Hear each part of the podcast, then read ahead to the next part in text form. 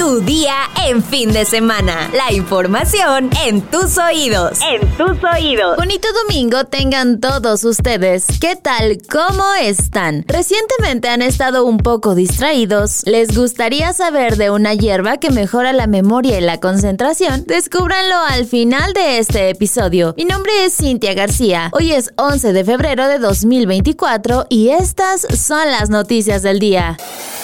Nación. Luego de que se diera a conocer que tres trabajadores del proyecto del tren Maya resultaron heridos tras caerles varillas del armado de un muro de contención del tramo 6, el transporte ferroviario reportó que los tres hombres que resultaron lesionados fueron dados de alta. El tren Maya aclaró que el incidente en el tramo 6 ocurrió la mañana del día 8 de febrero y que fueron tres los trabajadores que resultaron heridos, mismos que fueron trasladados a la clínica del Instituto Mexicano del Seguro Social número 149, en donde fueron dados de alta el mismo día al no presentar lesiones de gravedad. El transporte ferroviario detalló que el hecho se debió a que en el armado de un muro de contención se rompió uno de los tensores que sostenían las varillas provocando que se cayeran. El 9 de febrero trascendió que las obras del tren Maya cerca del poblado de Pedro Santos en Bacalar, correspondiente al tramo 6 que va de ese municipio a Tulum, colapsaron dejando a trabajadores atrapados entre la estructura. Por medio de redes sociales, el medio local Quintana Roo News difundió el momento en el que intentan rescatar a uno de los trabajadores lesionados, por lo que tuvieron que utilizar maquinaria pesada para levantar el material de construcción. Presuntamente, en el lugar al momento del colapso no se contaba con equipo ni personal para brindar primeros auxilios. Y pese a que el clip dura aproximadamente 2 minutos con 20 segundos, tiempo en el que lograron rescatar a uno de los heridos, se desconoce cuánto tiempo estuvieron los lesionados bajo los escombros.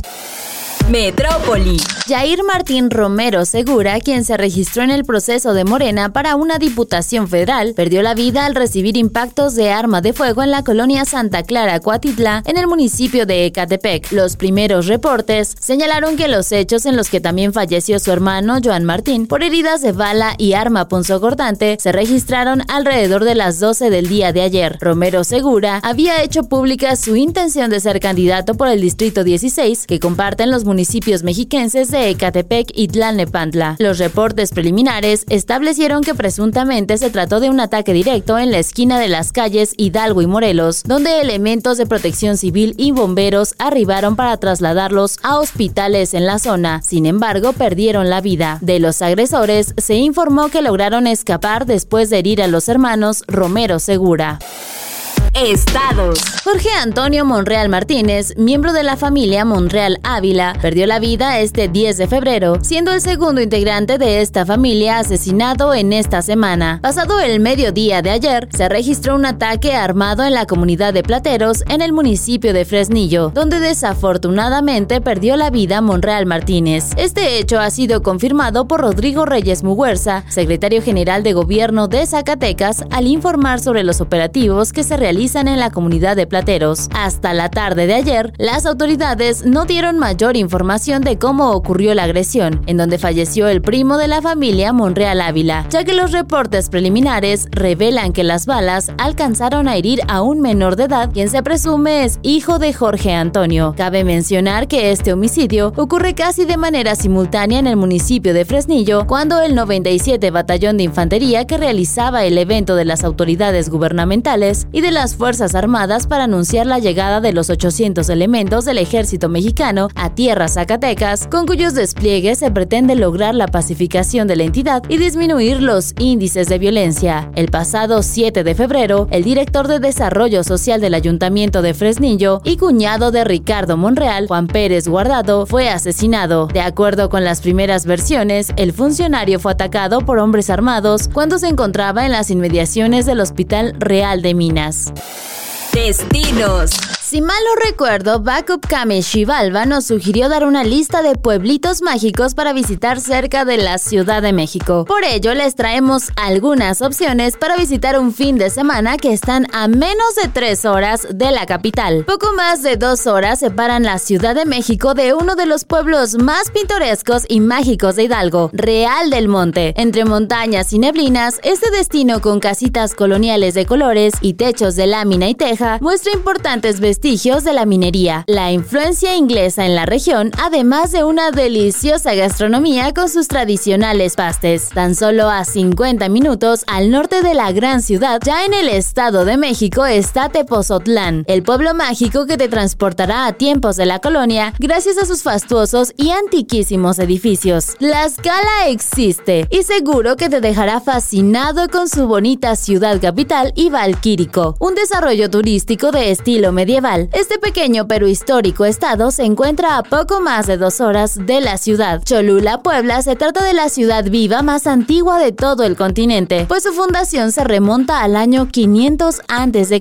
Es un centro religioso importante, pero también un lugar donde la cultura prehispánica se supo fusionar con la española y ya después con la modernidad. Toda esta interesante mezcla se encuentra a dos horas de la capital y en Puebla también se encuentra otro pintoresco pueblo mágico, custodiado por el volcán Popocatépetl, Atlisco, a dos horas y 20 minutos de la Ciudad de México. Presume uno de los mejores climas del país, pues se caracteriza por ser templado, cálido, haciendo un enorme vivero de plantas, frutas y flores. Y estamos en vísperas de los carnavales, así que si vas a Tlayacapan encontrarás un ambiente más vibrante, festivo y colorido. Y aunque Tepoztlán suele llevarse los reflectores en estas fiestas, Tlayacapan Morelos es otro pueblo mágico morelense a una hora y 45 minutos de la capital. ¿Y tú cuál vas a visitar?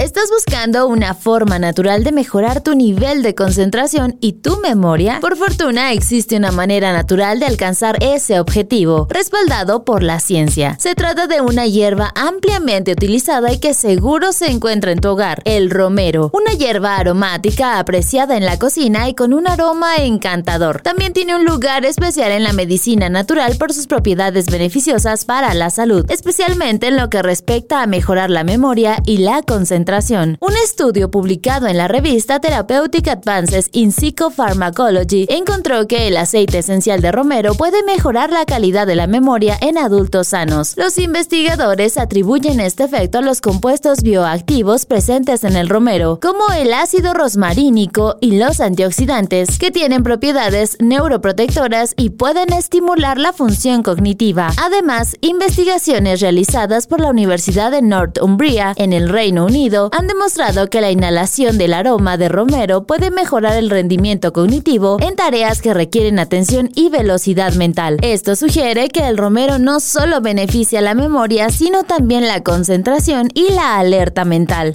Llegó el momento de nuestra sección favorita, los comentarios. Cuenca GC nos dice: Buenos días, Super Cintia. Sonrisa. Gracias por el resumen de noticias. Saludos desde Tlalepantla. Que tengas un lindo día. Saludos también a Oscar Cañas. Muchas gracias, Cuenca. Saludos hasta Tlalepantla. Y espero que también tengas un excelente día. Sara Magali Rojas nos dice: Yo le voy a Kansas. Apoyo tu comentario, Sara. Yo también le voy a Kansas. Armand nos comenta, hola voz bonita, como siempre necio, terco y absurdo el presidente, con su tontería de abrazos y no balazos, pero que le diga de frente y uno por uno eso a los morelenses que vivimos a diario la violencia. Muchas gracias por tu comentario Armand. Y finalmente, SRMX nos comenta el resultado real y que se ve y se oye a diario de la política de seguridad del presidente es abrazos para el crimen y balazos para los ciudadanos honestos. Es indefendible, más claro ni el agua. Muchas gracias por tu comentario SRMX y a todos los demás que nos dieron su opinión. Espero hayan pasado un excelente fin de semana y como siempre no podemos irnos sin antes agradecer a Oscar Cañas por el excelente trabajo en la postproducción de este episodio. Ahora sí, ya estás informado, pero sigue todas las redes de El Universal para estar actualizado. Si te gusta este podcast, compártelo. Además, no te olvides de activar tus notificaciones para no perderte ningún episodio. Recuerda que estamos de lunes a domingo y mañana sigue informado en tu día con El Universal.